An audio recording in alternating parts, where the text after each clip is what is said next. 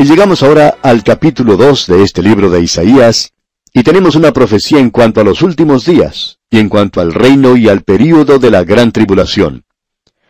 Comenzamos con esto en el capítulo 2, y continuamos hasta el capítulo 5, y todo esto constituye en realidad una sola profecía. Eso quiere decir que tenemos aquí, en esta sección, en los capítulos 2, 3, 4 y 5, cuatro capítulos y una gran profecía. Esto es en relación con la nación de Israel en los últimos días. Quisiéramos que usted notara algo aquí que es de suma importancia. Dice que esto concierne a Judá y a Jerusalén. Creemos que se nos presenta con toda claridad, al seguir adelante en nuestra lectura, que Él está hablando de todas las doce tribus de Israel. Dios pensaba de ellas como si fueran una, y tiene la intención de que las doce tribus sean unidas nuevamente. Así es que lo que tenemos ante nosotros es una profecía en cuanto a Judá y Jerusalén. Y aquí no estamos hablando acerca de la iglesia. No hay ninguna forma de hacer que esto pueda corresponder o pueda aplicarse a la iglesia. Para comenzar, tendríamos que decir que Pablo dice que la iglesia era un gran misterio, y que eso está siendo revelado por medio de Dios, quien está presentando un mensaje al mundo a través de la iglesia. Pero la iglesia debe ser quitada de este mundo, y esto parecería ser más allá de la época de la iglesia, y mira hacia el día cuando Dios comenzará a actuar en una forma nueva. Y eso corresponde al período de la gran tribulación. Y esa será la época cuando Él establecerá su reino al fin del período de la gran tribulación. Pablo aclara eso en su epístola a los Romanos capítulo 16 versículo 25, donde dice, Y al que puede confirmaros según mi evangelio y la predicación de Jesucristo, según la revelación del misterio que se ha mantenido oculto desde tiempos eternos.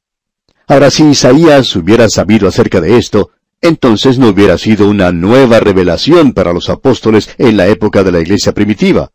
Tampoco hubiera sido algo nuevo para la iglesia de hoy, sino que sería algo que ya se había mencionado en el Antiguo Testamento.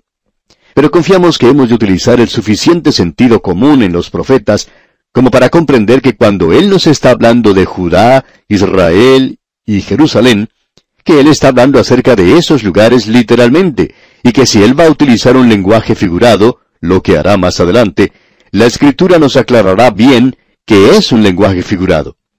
Creemos que es necesario comprender esto con toda claridad. Creemos que podemos agregar algo a esto que se menciona en la primera parte del versículo 2, donde dice, Acontecerá en lo postrero de los tiempos, que será confirmado el monte de la casa de Jehová como cabeza de los montes.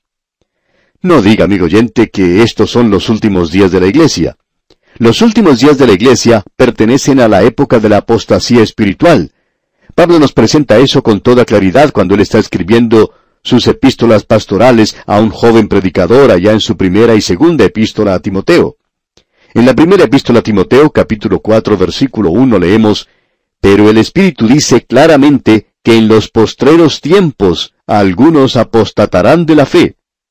Ahora, los postreros días de la Iglesia, y lo que estamos leyendo aquí en Isaías, de los postreros días de Israel, no son lo mismo, no son cosas contemporáneas, no son cosas sinónimas. Estas, por cierto, que se extienden una sobre la otra, pero no se refieren al mismo período de tiempo. Es importante que notemos eso. Ahora los postreros días comienzan con el período de la gran tribulación. El Señor Jesucristo nos ha aclarado eso cuando los discípulos le preguntaron cuándo ocurrirían esas cosas, hablando acerca de la destrucción de Jerusalén.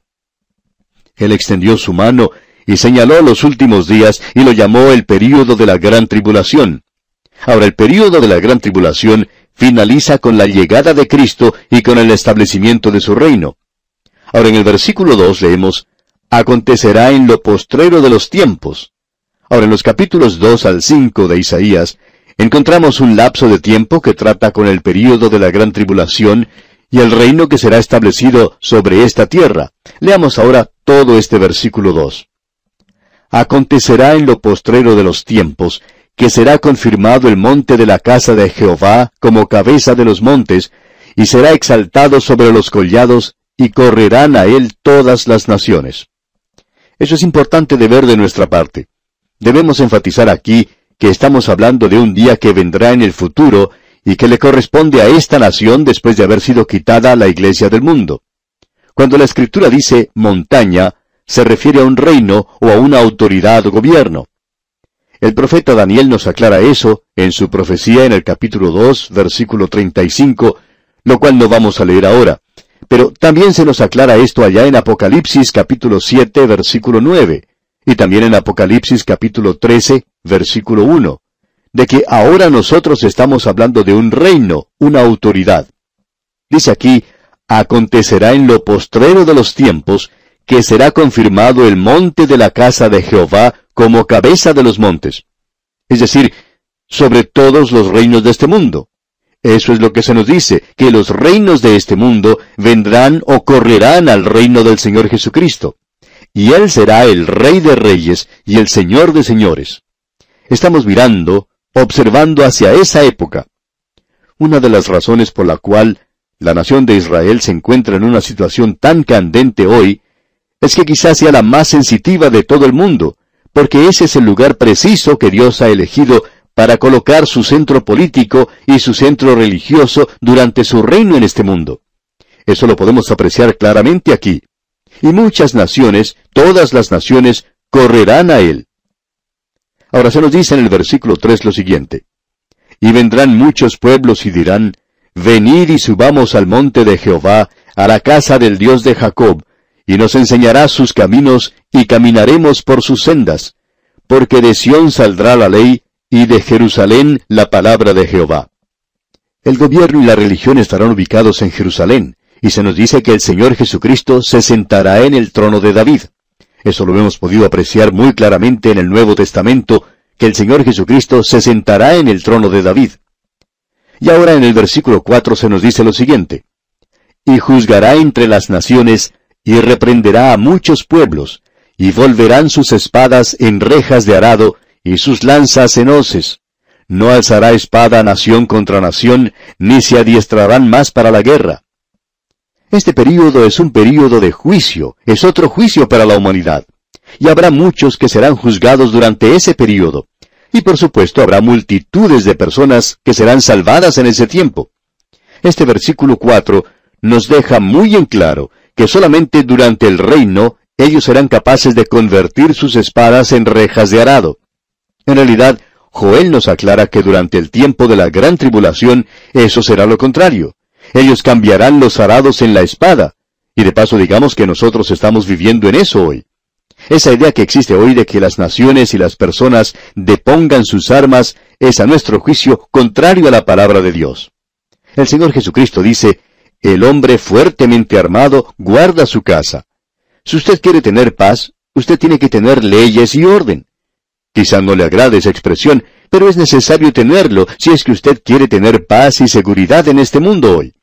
Y mientras usted y yo estemos viviendo en este mundo malo, entonces conviene que el hombre fuertemente armado cuide su casa. Esta es una profecía que será cumplida cuando el Señor Jesucristo esté reinando en la tierra. Y cuando Él esté reinando en Jerusalén, usted podrá quitar las cerraduras de sus puertas, podrá caminar de noche sin ningún peligro, no tendrá temor de ser llamado a servir en el ejército, ya que no habrá más guerras, y entonces podrá convertir su espada en rejas de arado. Y en aquel día no habrá necesidad de tratar de quitar todas las armas en existencia, porque el Señor Jesucristo va a hacer eso. Ya no habrá ninguna necesidad de ellas. Ese es el reino que Él establecerá sobre esta tierra. Él es el príncipe de paz.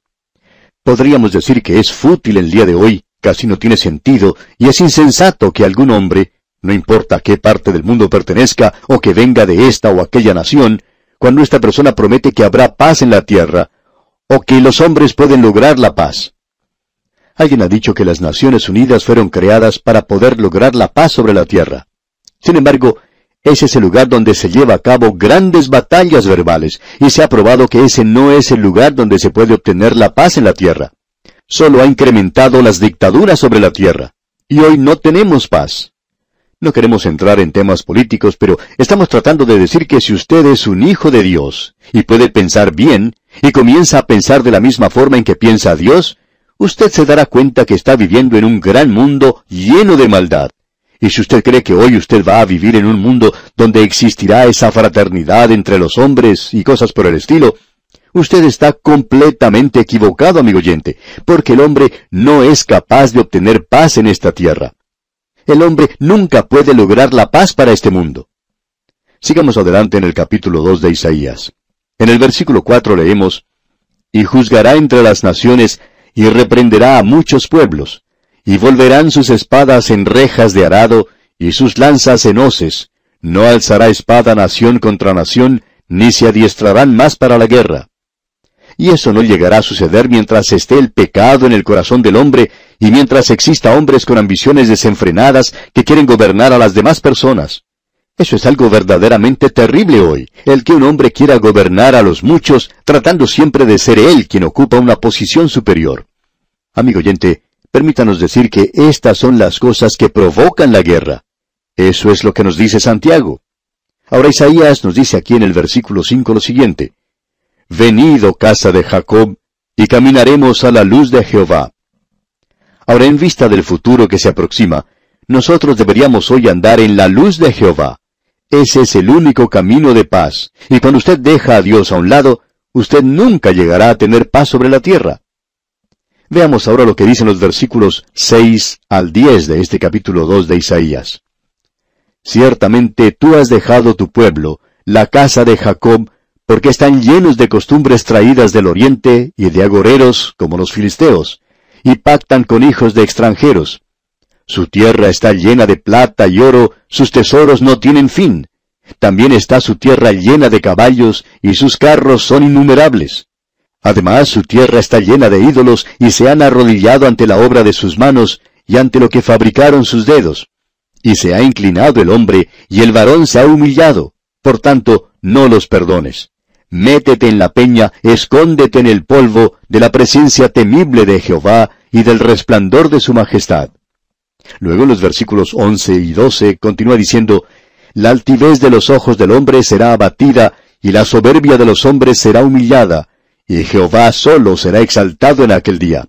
Porque día de Jehová de los ejércitos vendrá sobre todo soberbio y altivo, sobre todo enaltecido, y será abatido. Dios tiene la intención de quebrantar a los hombres orgullosos, al hombre orgulloso que hoy piensa que él puede gobernarse a sí mismo, que puede gobernar al mundo y dejar a Dios a un lado. Y en el versículo 13 continúa diciendo, sobre todos los cedros del Líbano, altos y erguidos, y sobre todas las encinas de Basán. Creemos que él está hablando aquí acerca del orgullo del hombre. Luego en el versículo 14 dice, sobre todos los montes altos y sobre todos los collados elevados. Esto es en realidad sobre la sociedad y el gobierno. Y prosigue luego en el versículo 15 diciendo, sobre toda torre alta y sobre todo muro fuerte. Los militares serán juzgados también. Y avanzando un poco más, el versículo 16 dice, sobre todas las naves de Tarsis y sobre todas las pinturas preciadas. El comercio y las artes serán juzgados de igual manera. En el versículo 17 vemos otro aspecto del juicio. La altivez del hombre será abatida y la soberbia de los hombres será humillada, y sólo Jehová será exaltado en aquel día. La soberbia, el orgullo del hombre, la pompa y la ceremonia, todo eso será abatido. Y según el versículo 18, Dios hará algo más, y quitará totalmente los ídolos. Él va a quitar toda la religión falsa. Luego, en la primera parte del versículo 19, vemos algo que sucederá. Y se meterán en las cavernas de las peñas y en las aberturas de la tierra, por la presencia temible de Jehová. Juan en el libro de Apocalipsis nos dice lo que el hombre hará cuando el Señor venga en aquel día. Usted y yo estamos viviendo en un mundo que está siendo gobernado y que se está hundiendo. Todo lo que uno puede observar en la televisión hoy no es otra cosa sino aquello que tiene que ver con la economía política y el gobierno y el comercio, los negocios, el arte, el orgullo del hombre y la religión del hombre. Todo eso es lo que es presentado hoy. Y el Señor Jesucristo es el que debería ser exaltado en la tierra hoy. Y Él no es admitido en ningún lugar en los gobiernos hoy, ni tampoco en la sociedad ni en los negocios, o en el arte o en las ceremonias de este mundo. Y aún en la religión del mundo, Él queda de lado. Amigo oyente, Él vendrá algún día, y cuando eso suceda, toda esta gente huirá a las cavernas de las peñas. Yo no sé si el hombre ha sido o no hombre de las cavernas, pero estoy seguro que lo será en el futuro. El hombre va a regresar a las cavernas.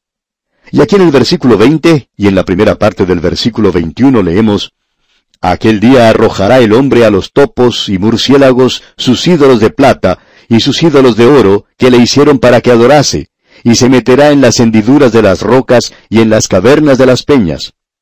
Y ahora su mensaje se encuentra en el versículo 22, donde dice, Dejaos del hombre cuyo aliento está en su nariz, porque ¿de qué es él estimado? No ponga su confianza en el hombre, amigo oyente. Usted sabe que nosotros podemos exhalar el aire. Pero ¿sabe usted si va a poder inhalar otra vez? Y eso es todo lo que el hombre es hoy, solamente un pequeño aliento. Y si no puede llegar a respirar, desaparece de la escena. Y eso es lo que ocurre con multitud de personas hoy. Algunos tienen problemas del corazón, los tenemos con nosotros un momento y de pronto desaparecen de la escena de este mundo. No ponga, pues, su confianza en el hombre. Ponga su confianza en el Señor Jesucristo hoy y Él le salvará para siempre. Y aquí nos detenemos por hoy, pero Dios mediante retornaremos en nuestro próximo programa cuando daremos comienzo al estudio del capítulo 3 de este libro del profeta Isaías. Le sugerimos, como lo hacemos siempre, leer este capítulo 3 para estar al tanto de lo que diremos en nuestro próximo estudio. Por hoy, nos despedimos deseando a usted las más abundantes bendiciones del Señor.